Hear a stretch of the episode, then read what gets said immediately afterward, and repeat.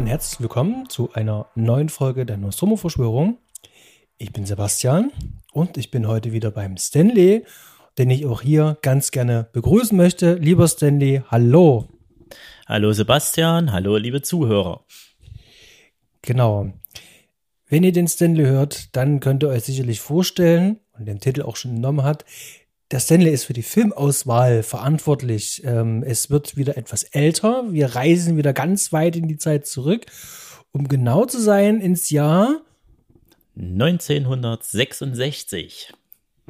Und Stanley, was hast du uns denn diesmal Schönes ausgesucht? Ja, ich habe uns hier so einen tollen Streifen aus meiner Kindheit, der so einen gewaltigen Nostalgiefaktor bei mir hat, rausgesucht. Und zwar diesmal in Form einer Fernsehproduktion, und zwar einer der berühmten Adventsvierteiler des ZDF, das damals immer lieb. Genau, und es ist der Film Die Schatzinsel. Die Schatzinsel, ganz genau. Und es ist auch das allererste Mal, dass wir hier im Podcast eine Fernsehverfilmung bzw. einen Fernsehfilm besprechen. Ähm, warum wir das tun und ob uns das auch gefallen hat äh, und ob wir das vielleicht nochmal machen, das werden wir jetzt wohl im Verlauf dieser Folge rausfinden. Und äh, ja, ich würde mal sagen, wir steigen mal gleich ein, so ein bisschen so die Hard Facts. Ähm, schon gesagt, der Film ist von 1966 und das Ganze ist eine Koproduktion, eine deutsch-französische Koproduktion. Zum einen war hier das ZDF mit dabei. Und ähm, dann haben wir natürlich noch ähm, die Franzosen. Ähm, wir haben jetzt gerade die DVD geschaut. Und da ist ganz viel Trivia und Facts noch mit dazu. Ähm, die Produktion wurde von der, ähm, der Europa Film- und Fernseh GmbH unter der Leitung von Walter Ulbrich und äh, von der französischen Seite äh, von äh, Franco London Film gemacht. Und ja, ähm, Stanley, wer hat denn hier Regie geführt? Also den Streifen gedreht oder ja, die Regie geführt hat der Wolfgang Liebeneiner. Genau. Ist der dir ein Begriff? Ist der dir ein Begriff, Sebastian? Ähm, ich habe tatsächlich jetzt, bis, äh, äh, bis wir das hier gesehen haben, ähm, noch nie von ihm gehört. Wir mussten jetzt ein bisschen reinlesen. Das ist immer das Schöne an dem Podcast-Format, ähm, dass man sich ja dann noch ein bisschen mal hinsetzt und vor allen Dingen nachliest. Und ähm, der äh, Wolfgang Liebenauer, der ist jetzt kein Unbekannter, aber für mich vorher nie gehört. Wahrscheinlich du auch nicht. Ja, eigentlich nicht so ganz äh, in unserer Zeit wahrscheinlich, wo er groß war, sagen wir mal so.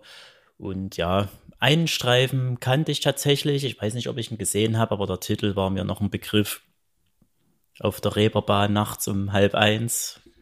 Genau, da kann ich mich noch entsinnen. Ja, ähm, wir hatten uns ein bisschen reingelesen, dazu noch äh, an, an, ähm, an späterer Stelle noch ein bisschen mehr. Ähm, erwähnenswert, ähm, das Drehbuch äh, ist von Walter Ulbrich, nicht zu wechseln mit Walter Ulbricht, ja. Ähm, wir befinden uns hier in der BRD. Ähm, dann haben wir hier Musik von Jan Hanusch. Ich hoffe, ich habe das jetzt richtig ausgesprochen. Das ist ein Tscheche, den man für die Produktion hier mit gewinnen konnte. Und äh, die Kamera haben zwei Leute hier gleich besorgt. Einmal der Roger äh, Felou und ähm, ich hoffe, ich spreche es richtig aus, Guy Suzuki. Genau. Ähm, wenn ich das richtig gelesen, verstanden habe, es ist nicht nur eine deutsch-französische Produktion, sondern es wurde ja auch an Schauplätzen in Italien gedreht, ähm, Gardasee dort unten, und ähm, das spielt ja auch noch, noch eine Rolle. Ähm, genau, kommen wir mal zur Besetzung, denn die ist ja dann doch recht illuster. Stanley, wen haben wir denn hier alles mit im sprichwörtlichen Bord? Ja, also wir haben auf jeden Fall dadurch, dass es ja auch eine deutsch-französische äh, Produktion ist, auf jeden Fall deutsche und französische und tatsächlich auch noch englische Schauspieler dabei das Ganze auch ganz interessant macht. Vor allen Dingen auch bei der Produktion war das mit Sicherheit auch ähm, sehr anspruchsvoll. Und es sind zum Großteil auch keine unbekannten Schauspieler, die dabei sind. Nur die eine Hauptrolle äh, des Jim Hawkins spielt der Michael Ande. Würde Großteil von euch wahrscheinlich noch aus der Fernsehserie Der Alte kennen, zum Beispiel, wo er ziemlich lange mitgespielt hat. Ja, die Figur des äh, John Silver wird von dem Briten Ivor Dean verkörpert. Er war dann hauptsächlich bekannt aus der Serie Simon Templar, wo er zusammen mit Roger Moore gespielt hat. Er hat den Chef von Roger Moore sogar gespielt in dem Film. Und irgendwelche Pastillen immer gelutscht da. Genau. Ja, ansonsten sind noch zu erwähnen vielleicht ähm, Dante Macho, der hat eine Rolle am Anfang als Bill Bones. Der ist auch so aus äh, diversen ähm, italienischen Spaghetti-Western äh, ist er schon in Erscheinung getreten. Ich kann mich zum Beispiel noch daran erinnern, dass er bei für ein paar Dollar mehr dabei war. Hat zwar keine lange Rolle, aber er war dabei. genau. Ja, des Weiteren sind noch Georges Riquier, Jacques Dacman, da muss ich noch was dazu sagen. Es ist nämlich sehr witzig, dass wir bereits schon mal hier in diesem Podcast über diesen Schauspieler gesprochen haben, nämlich die neuen Pforten ganz am Anfang. Und da geht es eben halt auch um klassische Bücher, die da verkauft werden sollen. Und ich bin mir gerade gar nicht sicher, ob da auch die Schatzinsel mit dabei war. Auf jeden Fall bist du, glaube ich, nochmal drauf gekommen, dass du diesen ähm, Jacques Dagmin eben halt kennst. Interessant, dass wir hier vor zwei Jahren schon einen Anker für diese Folge hier gesetzt haben. Ja, genau. Interessanter Fakt auf jeden Fall. ja, genau. Und Jacques Monod spielt auch noch mit. Noch erwähnenswert vielleicht als Jim Hawkins Mutter ist Ilse Marie Schneering, die eine der wirklich sehr wenigen Frauenrollen in diesem Film verkörpert.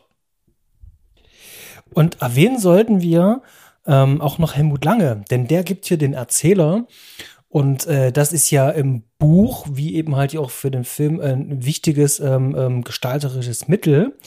Ähm, und da würde ich tatsächlich auch sagen, Stanley, lass uns da auch mal ein bisschen reingehen. Äh, vielleicht kurz vorher für die Leute, die tatsächlich das Buch noch nicht gelesen haben ähm, oder den Film oder irgendeine Verfilmung noch nicht gesehen haben. Um was geht es denn eigentlich in dieser Schatzinsel-Verfilmung? Ja, richtig. Es, also die Verfilmung basiert natürlich auf der Vorlage von Robert Louis Stevenson, welche zuerst im Jahre 1883 als Buch veröffentlicht wurde. Vorher tatsächlich in einer Zeitung als mehrteilige Serie. Ja, ich glaube, die meisten von euch sollte das Buch ja ein Begriff sein. Es ist ja so einer der Jugendbuchklassiker, die man so in seiner Kindheit auf jeden Fall mal gelesen haben sollte. Auf jeden Fall sind die auch mit in einem Atemzug zu erwähnen mit Robinson Crusoe und Huckleberry Finn und so weiter. Genau. Ich reiß mal grob die Handlung an. Zwar spielt das Ganze in England im 18. Jahrhundert. Im väterlichen Gasthof Admiral Benbow entdeckt der 17-jährige Jim Hawkins zufällig die Karte einer Insel mit genauen Angaben, wo der berüchtigte Pirat Flint seine erbeuteten Reichtümer vergraben haben soll. Sofort, sofort macht sich Jim mit einer Handvoll Männer auf, ein Schiff für die Schatzsuche zu rüsten. Der Traum, einen großen versteckten Schatz zu finden, scheint in greifbare Nähe gerückt zu sein. Doch die Gewässer sind gefährlich, ebenso wie die Habgier des eigenen Bordpersonals. Je kleiner die Mannschaft wird, desto größer fällt der jeweilige Anteil der Beute aus. Eine abenteuerliche Schatzsuche beginnt. Das finde ich sehr ähm, geschickt zusammengefasst, äh, um jetzt diesen Film so ein bisschen schmackhaft zu machen, so ein bisschen anteasern. Verrät nicht wirklich viel eigentlich über den Film. Also das macht eigentlich mehr so Appetit. Ähm, da gibt's natürlich noch ganz viele verrückte Wendungen und äh, ganz viele äh, perfide Sachen, die sich da hier auch abspielen.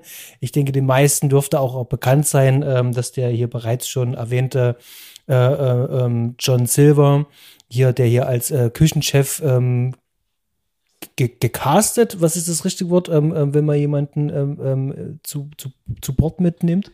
Er wird angeheuert als Schiffskoch. Genau, er wird angehört als Schiffskoch, genau, und stellt sich natürlich dann halt raus, dass er dann derjenige ist, der hier das Ganze unterwandert und äh, eigentlich den Teil der, der Crew selber mit zusammengestellt hat. Ja, vielleicht kommen wir dann auch noch später noch mal drauf. Mhm jetzt äh, vielleicht ähm, diese Verfilmung, diese Fernsehverfilmung, die scheint mir originalgetreu zu sein, also scheint sich sehr original an das Buch zu halten. Achtung, Spoiler, ich habe das Buch damals nicht gelesen. Hintergrund, wir hatten die Wahl zwischen Robinson Crusoe und die Schatzinsel. Ich habe mich für Robinson Crusoe entschieden. Ähm, und irgendwie, ich weiß nicht, wenn man es zu so einer Zeit nicht liest, ähm, es gab später kaum irgendwie Berührungspunkte, warum ich jetzt nochmal die Schatzinsel lesen sollte. Ähm, und deswegen der Film natürlich jetzt schon eine Bereicherung ist, deswegen würde es mich aber auch schon interessieren. Ähm, Gibt es jetzt wirklich große ähm, Einschnitte jetzt? Äh, Gibt es große Unterschiede zum, zum, zum Buch oder hält sich das wirklich sehr genau dran? Ja, also die Unterschiede halten sich tatsächlich wirklich sehr in Grenzen. Der Film ist sehr detailliert. Im Prinzip braucht man das Buch ja schon fast gar nicht lesen. Man kann sich halt den Film angucken, weil der halt wirklich schon fast in Echtzeit, kann man so sagen, äh, einen durch die Geschichte führt. Ein paar Unterschiede gibt's, was auch hauptsächlich mit dem Cast zu ähm, verdanken ist. Und zwar Jim Hawkins wird ja von dem damals schon 21-jährigen Michael Ande gespielt und soll im Film ist der wohl 17, genau, im Film ist er 17. Im Buch allerdings ist Jim Hawkins wesentlich jünger. Ich glaube, da ist der 12, 13. Genau steht es nicht drin. Und da mussten halt ein paar entscheidende Änderungen vorgenommen werden. Unter anderem zum Beispiel, es gibt eine ganz wichtige Stelle, Szene, wo im Buch steht auf dem Schiff halt eine Apfeltonne, die ist halt voll mit Äpfeln am Anfang für die Fahrt und die wird halt immer leerer mit der Fahrt. Und der kleine Jim Hawkins, der will sich da halt einen Apfel rausholen und klettert dann in das Apfelfass praktisch rein und hört von dort aus praktisch, wie sich halt der Schiffskoch mit zwei anderen Matrosen unterhält und kriegt praktisch die ganzen fiesen, verräterischen Pläne der zukünftigen Meuterer praktisch mit. Er sitzt praktisch in diesem Apfelfass und hört das. Hat man in dem Film praktisch geändert, indem sich Jim Hawkins praktisch draußen in ein, in ein Beiboot legt und von dort aus wartet, weil er dort als erstes halt sehen oder das Land sehen möchte und hört halt von dort aus, was die Meuterer bereden und kann somit ähm, die netten Leute praktisch noch warnen. Also es klingt auch eher irgendwie nach kleinen kosmetischen Änderungen. Äh, jetzt nichts äh, Großes, äh, Inhaltliches. Richtig, genau so sieht's aus. Also es kam noch ein bisschen Humor rein, gerade so in der, in der Figurenzeichnung noch. Das hat man mit reingenommen und ähm, ein paar Namen der, der Piraten wurden geändert. Das ist jetzt aber nichts Nennenwertes, das sind dann wirklich bloß Kleinigkeiten, aber im Großen und Ganzen hält, hält sich das, äh, der Film wirklich sehr, sehr genau an die, an die Romanvorlage. Ein paar Sachen wurden natürlich auch entschärft und nicht so heftig dargestellt, wie es im Buch vielleicht war. Liegt aber vorrangig daran, dass diese Adventsvierteiler ähm, fürs Fernsehen produziert und halt auch nachmittags ausgestrahlt werden. Wurden. Genau, da sagst du auch was, ähm, das haben wir noch ganz unterschlagen. Ähm, dieser Fernsehvierteiler, der hat ja dann doch Länge. Wir reden hier von 340 Filmminuten. Das Ganze ist tatsächlich auch auf noch Film gedreht. Ähm, selbstverständlich für die Zeit in Farbe und wurde äh, dann als Fernseh-Vierteiler äh, ausgestrahlt. Äh, in, in der DDR und in Frankreich wurde das ebenfalls auch ausgestrahlt, allerdings nicht in vier Teilen, sondern wie viele Teile waren es? In 20 Teile? 13 Teile. In 13 Teilen wurde das ausgestrahlt, also immer 20 Minuten immer versendet, ähm, wurde das ausgestrahlt, auch verrückt. Ähm, und interessant ist vielleicht auch in dem Zusammenhang, es ist ja nur eine Koproduktion, eine europäische. Und am Set wurde in drei Sprachen gesprochen. Es wurde Deutsch, Britisch, Englisch und es wurde Französisch gesprochen und manchmal auch noch ein bisschen Italienisch, je nachdem, was äh, für eine Crew da eben halt mit am Set war. Und ähm, jeder hat ähm, Schauspieler äh, in seiner eigenen äh, Landessprache gesprochen. Das heißt also, äh, der Hauptdarsteller, der den äh, John Silver spielt, spricht Britisch, während äh, Jacques Dagmin zum Beispiel hier in Französisch spricht und Michael Ande dann wiederum in Deutsch spricht. Und da sind wir bei einem wichtigen Punkt, nämlich die Synchronisation. Und äh, die ist auch ganz spannend. Äh, das Ganze liest sich auch so ein bisschen wie das Who is Who äh, äh, des deutschen Synchros. Da kommt eine ganz illustre ähm, äh, Mannschaft zusammen. Wen haben wir denn da eigentlich alles dabei?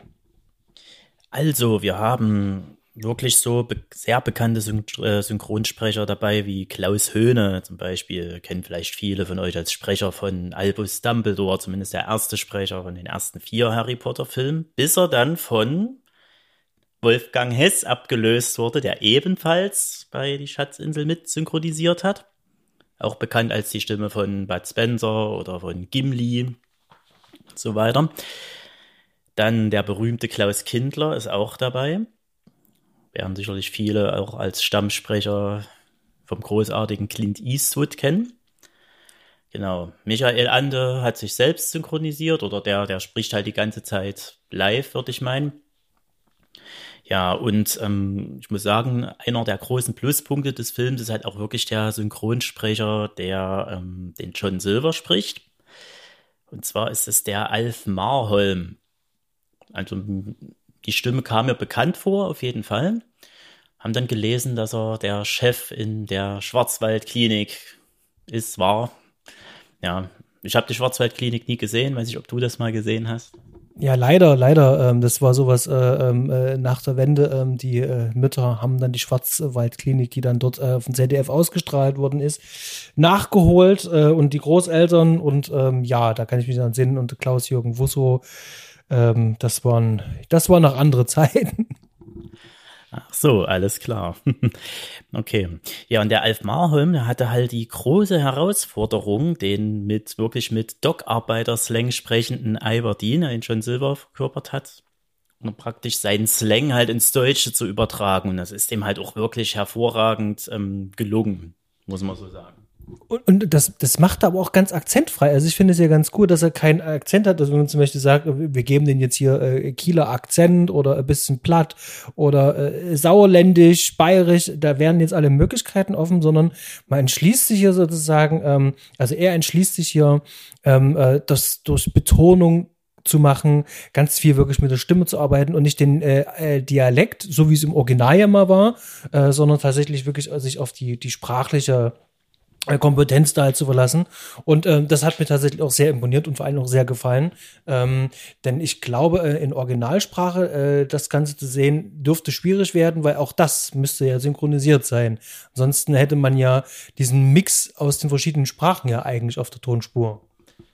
Genau so sieht's aus. Also ich glaube, in dem Film, also eine englische Version gibt's davon, glaube ich, überhaupt nicht, was sehr schade ist. Ich hätte mal halt gerne mal gehört, wie Albertine das Ganze so im, im, Englischen performt. Wie gesagt, auf Deutsch ist die, die, diese, diese Performance ja schon absolut grandios und gerade kommt ja auch durch die Synchronisation, kommt ja so auch dieses Durchtriebene und Zwielichtige dieser Figur, kommt da ja auch besonders gut zur Geltung. Ich sage, diese Figur kann halt sehr sympathisch sein, die kann auch sehr grausam sein und ja, hat halt noch den gewissen Humor da drin. Ja, das ist halt wirklich also die, die, die, der Synchronsprecher Alf Marholm war da wirklich ein richtiger Glücksgriff für die Rolle. Genau. Und unbedingt erwähnenswert ist noch Nils Klausnitzer, der auch noch mit an Bord ist als Synchronsprecher. Und zwar leiht der dem Jacques Dagmont seine Stimme und sollte eigentlich im Großteil so als Synchronsprecher von Roger Moore bekannt sein. Interessant ist äh, die Ähnlichkeit, und es ist uns beiden aufgefallen, dass äh, äh Jacques Dagmont, ähm, ich hoffe, ich habe es richtig ausgesprochen, ist, äh, sehr große Ähnlichkeit zu Tony Curtis hat. Und wir die ganze Zeit beim Sehen immer an Tony Curtis denken mussten und dann noch mit der Synchronstimme noch von Roger Moore ergab das irgendwie so ein ganz ähm, ähm, stimmiges Bild. Ähm, apropos stimmiges Bild. Ich finde ja, dass der Film also die Stimmung, die man wahrscheinlich als junger Mann äh, oder als, äh, als, junger Mensch äh, gehabt haben muss, wenn man das liest, ganz gut einfängt. Also ich habe mich da äh, ganz gut ähm, in diese Welt äh, katapultiert gefühlt, obwohl ich niemals geglaubt habe, dass es irgendwo in Großbritannien am Anfang gespielt hat. Ich glaube, das hatten wir auch. Also ich habe die schroffen Felden gesehen, da sagt, das ist egal, wo das ist, aber das sieht immer nach Bretagne aus. Und man muss nicht lange recherchieren, um herauszufinden, ja, die haben natürlich in der Bretagne gedreht, ähm, was natürlich ja dann auch der französischen Teil der Co-Produktion mit zu verdanken war, dass die sich die ganzen Drehorte mit aussuchen durften. Dann wurde, ja, wie wir schon gesagt haben, Gardasee gedreht und auch auf der Insel Korsika. Genau, dort wurde auch noch gedreht und da ist es ganz Spannendes. Und jetzt kommen wir mal so ein kleines bisschen so zu den äh, paar Produktionsbedingungen. Der Film hatte ja ein Budget von 2,5 Millionen D-Mark inflationsbereinigt mit allem drum und dran, über den Daumen gepeilt, könnte man sagen, sind heute umgerechnet sowas um die 10 Millionen Euro in etwa. Für 340 Filmminuten an verschiedenen ähm, Schauplätzen mit historischen mit historischen Booten, mit äh, historischen Schauplätzen, mit ähm, ähm, historischen Waffen, mit äh, Kostümen, ist das fast schon eine aberwitzige Summe. Also wenn man überlegt, so ein, so ein, so ein ganz normaler 90 Minuten Tatort kostet in der Regel was um die eine bis zwei Millionen Euro, damit man mal so grob so eine Reißleine hat. Ein Til Schweiger Tatort kostet wiederum 10 Millionen. Ähm Und ähm, äh, eine klassische Hollywood-Kinoproduktion äh, kostet heutzutage im Schnitt zwischen 90 und 250 äh, Millionen Dollar. Ähm, und da reden wir hier von zwei Stunden. Wir reden hier von 340 Filmminuten. Und ähm, das finde ich schon eine beachtliche Leistung. Also, das ist ähm, auch für eine Fernsehkoproduktion. Ähm, das sind ganz schön krasse Ausmaße. Und lass uns da mal ganz kurz zu besprechen. Ähm, wie hat dir denn eigentlich diese Ausstattung von dem Film gefallen? Funktioniert die vor allen Dingen heute noch für dich? Ähm, bringt die dich noch in Stimmung oder kommt dir das eher wie Kostümfilm vor? Da würde mich mal einfach mal deine Meinung, ähm, vor allem weil du den Film auch schon so lange mit dir trägst, mal interessieren. Also tatsächlich ist das so die einzige Verfilmung, die mir halt nicht wie Kostümfilm vorkommt. Es liegt halt daran, dass die ähm, wenn man halt weiß, wie Piraten und Seeleute früher dargestellt worden werden, also so knallig bunt und mit Federn am Hut und so weiter, das hast du hier nicht. Die sind halt wirklich alle sehr, also sehr in, in, schlichten und triesten Farben eigentlich auch gekleidet. Das heißt also so, so, so schwarze Röcke, Sachen, so braun oder graue Sachen. Also das sind jetzt, sehen jetzt, die sehen jetzt halt auch nicht so wie die schillernden Piraten aus, die man so aus den, wie heißen sie hier, Mantel- und Degenfilmen man kennt, genau. Ja, insgesamt, also die, die Ausstattung ist auf jeden Fall aufwendig für die Zeit und für das Budget auf jeden Fall auch. Wie gesagt, das Schiff sieht aus wie ein Schiff, tut, was es soll. Wenn man halt noch die Umstände bedenkt, wie, wie das praktisch gedreht wurde, ja, ist das schon auf jeden Fall ganz ordentlich. Also wenn man jetzt mal so ein paar kleine Sachen außer Acht lässt, die man vielleicht doch mal noch am Horizont oder auf einem Berggipfel sieht, ist das, würde ich schon sagen, also ich, man könnte meinen, man befindet sich halt wirklich im Jahr 1758. Hm. Ähm, mir ging es ähnlich, hatte ein ähnliches Gefühl. Das war, das, es fühlte sich, du sagst es richtig, nicht wie so ein Kostümfilm an, sondern ähm, da haben sich ein paar Leute wirklich ganz viel Mühe gegeben und äh, ich glaube, das ist auch der, der, der internationalen, also was internationalen, der europäischen Koproduktion auch zu verdanken, dass man hier aus äh, verschiedenen Quellen halt auch schöpfen kann.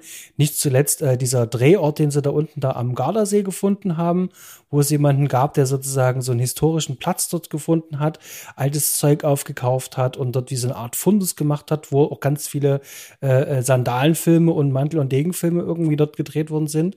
Das war spannend zu sehen. Im Übrigen, äh, dieser DVD, die wir hier ähm, vorliegen haben, das ist die, ist das die von Concord? Ja, genau, das ist die von Concord. Ähm, die hält ja auch extra Material bereit. Das sind 48 Seiten zum Lesen. Übrigens, wir haben dann irgendwann rausgefunden, dass man sich das auch vorlesen lassen kann.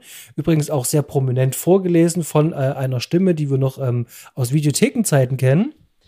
Liebe Videofreunde, Bevor Sie sich das Video Ihrer Wahl anschauen, bitten wir Sie um einen Moment. Wer kennt das noch? Ja, genau diese Stimme äh, liest uns hier äh, diese 48 Seiten vor.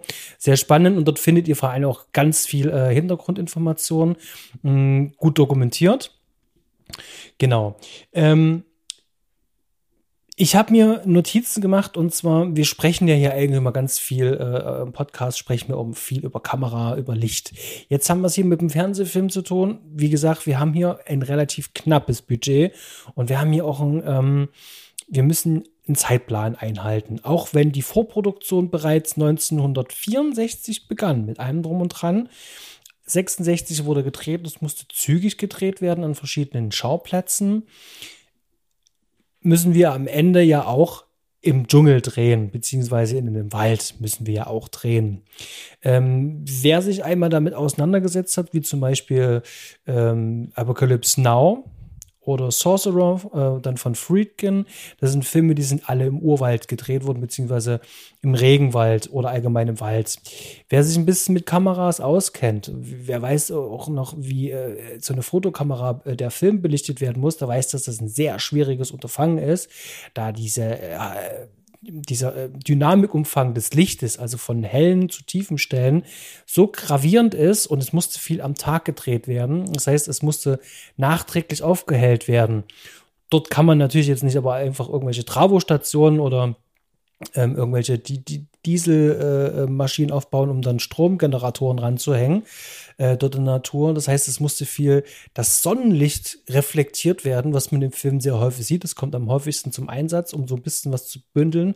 Hat aber auch den Nachteil, dass die hier am hellerlichten Tag drehen und die Darsteller in voller Montur rumlaufen müssen. Und ähm, an solchen kleinen Sachen sieht man dann doch schon, dass es hier wahrscheinlich am Budget gefehlt hat. Man sieht die Protagonisten förmlich schon leiden. Ähm, ganz besonders hier der äh, Darsteller, der den John Silver spielt, der hatte hier ganz schön große Probleme. Ja, richtig. Der hat ein kleines Mücken-Moskito-Problem gehabt. Dazu musste der ja dann halt auch noch mit einem hochgeschnallten Bein und einem Holz stecken, weil er einbeinig ist und Krücke da halt durch dieses unwegsame Gelände laufen und das alles dann halt noch in dicken schwarzen Klamotten. Das hat mit Sicherheit viel Spaß gemacht. Ja, es war tatsächlich so, dass habe ich jetzt wirklich dadurch, dass wir jetzt diese Produktionsnotizen noch gelesen haben, haben wir das erst mitgekriegt. Ich habe mich halt gewundert, da der, der sieht halt nicht so aus wie der klassische Pirat, wie man sich vorstellt, sondern der ist komplett kahlköpfig und hat auch keinen Bart. Das Ganze hat halt auch einen Grund. Er hat sich halt wirklich wegen der Hitze so sämtliche Haare vom Kopf rasiert. Ich glaube, seine Frau fand es wohl nicht so toll, wie, so wie das da jetzt in diesen Notizen noch mitstand. Die muss sich wohl da sehr erschrocken haben. Ähm, ja, ähm, bei so einer Produktion, da, da kann natürlich auch viel passieren. Ähm, die Produktion hatte ähm, zwei größere ähm, ähm, Negativ-Highlights, sage ich jetzt mal. Das, das waren äh, Unfälle, die sich da ereignet haben. Ähm, das eine war ein Produzententeam, die dort die Insel erkundet haben, sind mit dem Auto abgekommen und eine Böschung runter. Wären sie ein paar Meter weiter, ähm, wären sie sehr wahrscheinlich ähm, verstorben. So hatten sie noch Glück im Unglück. Sie sind sozusagen nur ähm, ein paar Meter bis mit dem Auto gedriftet, hatten noch Kontakt, noch Bodenkontakt, aber ähm, nicht überschlagen oder ähnliches, aber ein paar Meter weiter wäre es das gewesen. Ähm, und dann gab es aber noch einen anderen ähm, sehr krassen Unfall. Da war ich auch äh, geschockt. Wir haben es uns dann zweimal angeschaut, die Szene, denn die Szene, diesen Unfall, ist im Film enthalten geblieben.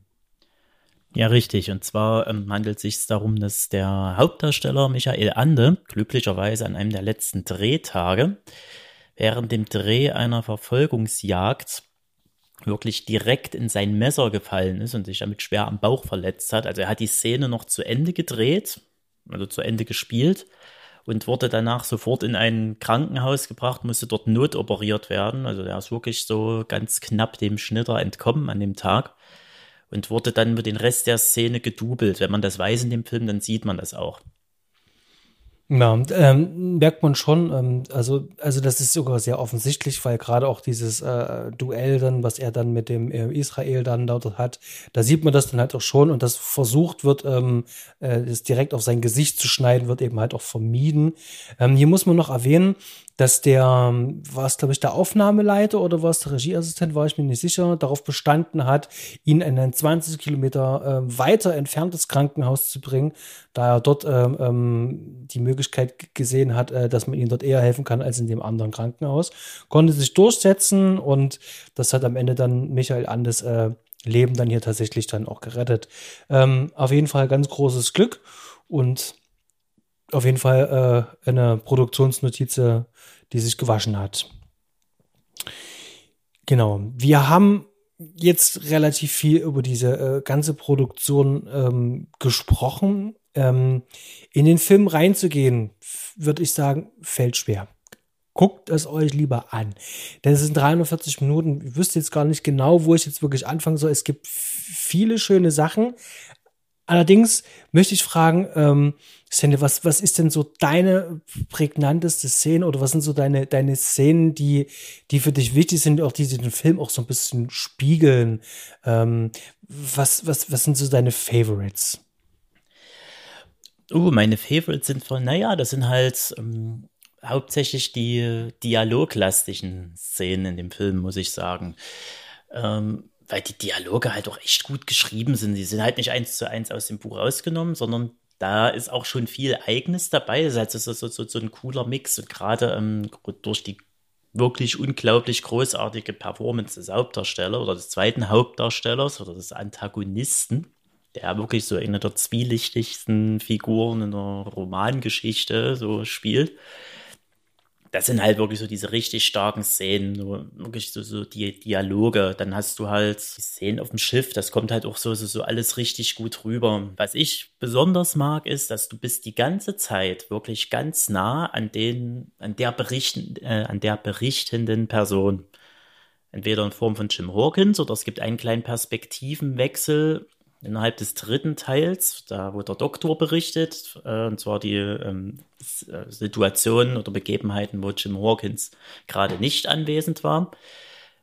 Und dadurch, dass du halt immer so dicht bei den Protagonisten bist, wirkt das Ganze halt auch so viel näher und, und, und authentischer, finde ich. Da habe ich gleich mal noch was, äh, da, da sagst du was, was, was Gutes. Ähm, das ist mir auch aufgefallen. Das ist natürlich auch ganz clever. Normalerweise ist ja eigentlich, äh, Film sagt man immer so, ähm, Show don't tell. Zeig uns das in Bildern und erzähl's halt nicht. Ähm, und das ist natürlich clever, wenn man sagt, man hat eine Buchverfilmung, äh, dass man den Erzähler A mit einblendet, um sozusagen noch näher am Buch sein zu können. Aber man kann hier vor allem auch Kosten und Geld sparen, weil man bestimmte Sachen den Erzähler übernehmen lässt. Ähm, es muss nicht extra gefilmt werden. Wir waren auch total überrascht. Äh, dieser ganze Film funktioniert zu einem Großteil ähm, über halbtotalen, halbnahen. Wir haben ganz wenig Close-ups. Es gab äh, nur eine Stelle, wo ich gesagt habe, Mensch, hier ist ja mal ein Close-up. Das ist äh, äh ganz kurz äh, ähm, im letzten, im dritten oder vierten Teil im vierten Teil, ähm, wo das äh, der Anker äh, gekappt wird, das, die, diese Leine da. Das wird uns ähm, zweimal ganz äh, prominent gezeigt. Ähm, da war es dem Regisseur wichtig, dass wir das jetzt halt auch sehen, dass das passiert. Ich vermute jetzt auch aber einfach mal, weil das auch wahrscheinlich vorher ein bisschen untergegangen ist und dass man eben gesagt hat, das kann man schnell mal so nachdrehen und ist mit hinzugefügt worden. So sieht es auch ein bisschen aus. Ähm, und ansonsten funktioniert dieser Film wirklich viel über halbtotale, halbnahe. Ähm, und dann ist der, der Erzähler halt äh, dieses verbindende äh, Glied. Ich finde, gerade wenn, wenn man das zum ersten Mal sieht, da kommt man eigentlich relativ gut rein. Allerdings ist der Anfang äh, des Buches hier äh, relativ gut übernommen worden. Das heißt also, da schleichen sich halt beim Schauen schon ein paar Längen ein. Also das ist auch so mein einziger Kritikpunkt jetzt an diesem ähm, Film, ähm, diese Längen am Anfang. Also mit ein paar Auslassungen, ein paar Sachen ähm, dem, dem Erzähler noch mit äh, übergeben, hätte tatsächlich schon gereicht, weil zur Charakterisierung braucht es das nicht mehr. Um die Exposition klarzulegen, ähm, braucht es manchmal halt auch weniger. Also wo ein Film heutzutage irgendwas um die 15 Minuten braucht, äh, haben wir hier anderthalb Stunden. Ja, da sage ich aber dazu, dass es wirklich ähm, so dem geschuldet, dass der Film wirklich genau aufgebaut ist wie das Buch. Das Buch hat sechs Teile. So, und die, und die, die ersten beiden Teile sind eins zu eins aus dem Buch genommen. So, und im Buch die Teile ähm, drei und vier und fünf und sechs haben sie dann mit dem Film nochmal für drei und vier zusammengefasst. So, aber ich finde gerade, dass im ersten Teil zumindest die Szenen mit Bill Bones, der ja nun wirklich auch sehr grandios spielt. Also dem kauft man seine Rolle halt auch voll ab, so als dauerbetrunkenen, raubeinigen Verbrechermatrosen. Da hat man halt auch immer noch so die, diesen Humor noch mit drin, was halt auch so grandios gespielt ist. Also ich habe mich wirklich gefragt, war der Typ wirklich betrunken beim Drehen oder hat er das wirklich so grandios gespielt?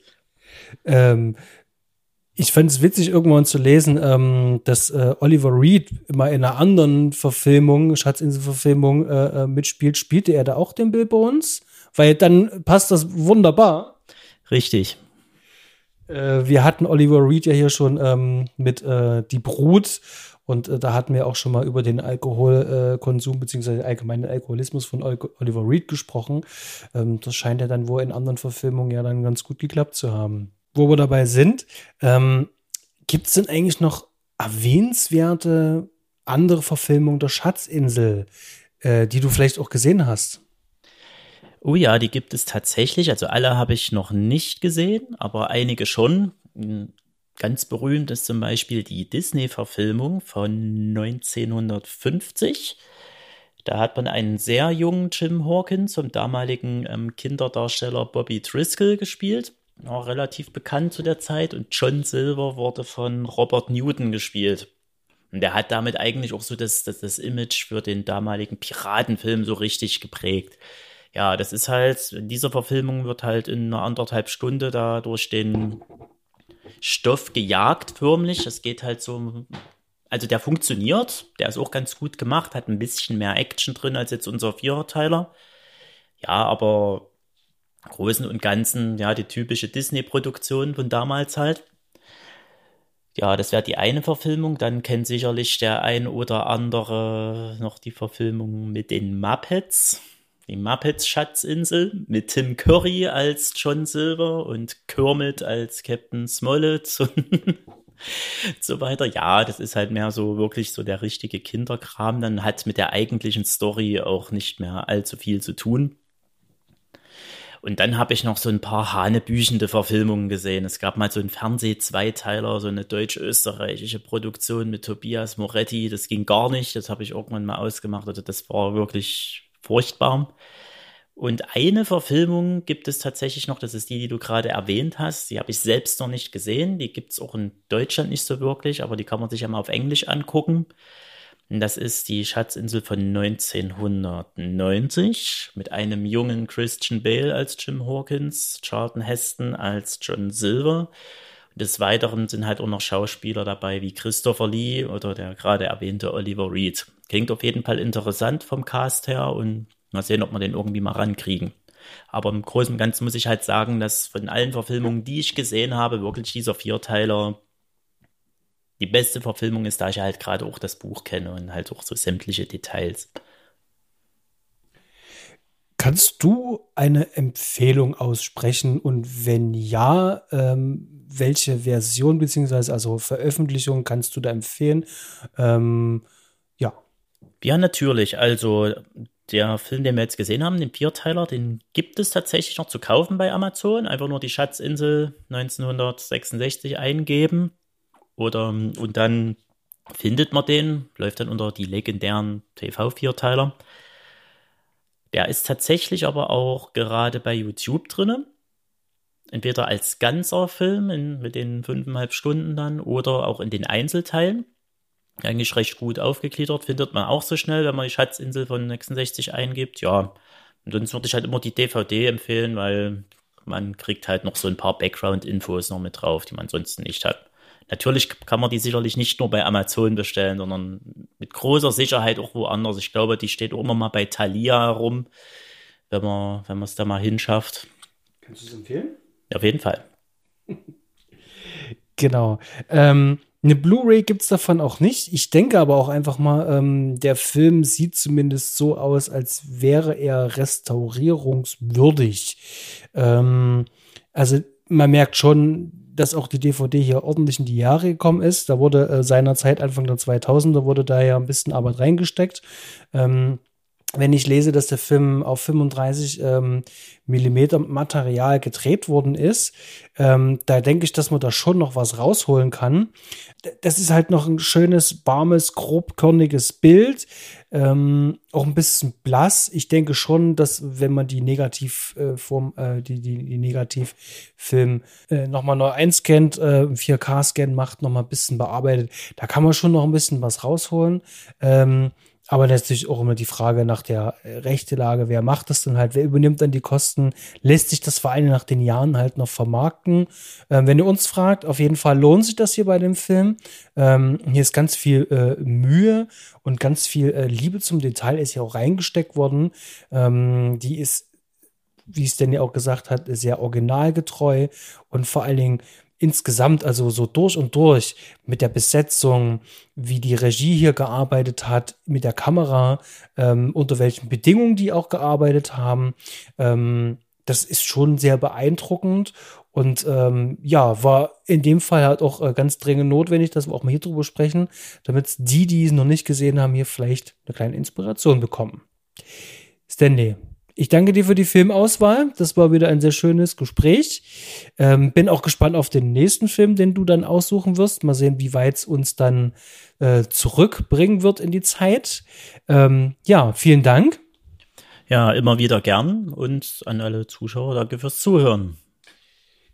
Genau, so verbleiben wir. Dann vielen Dank fürs Zuhören. Denkt dran, Kommentare, ähm, bewertet uns, gebt uns was bei iTunes. Wir haben noch keine Bewertung, das wäre toll. Habt ihr irgendwelche Wünsche, Lob, Kritiken, Anregungen? Lasst uns wissen. Ihr wisst, wo uns auf dem sozialen Netzwerk findet. Bis dahin, schöne Zeit und Ahoi. Genau, macht es gut, bis zum nächsten Mal.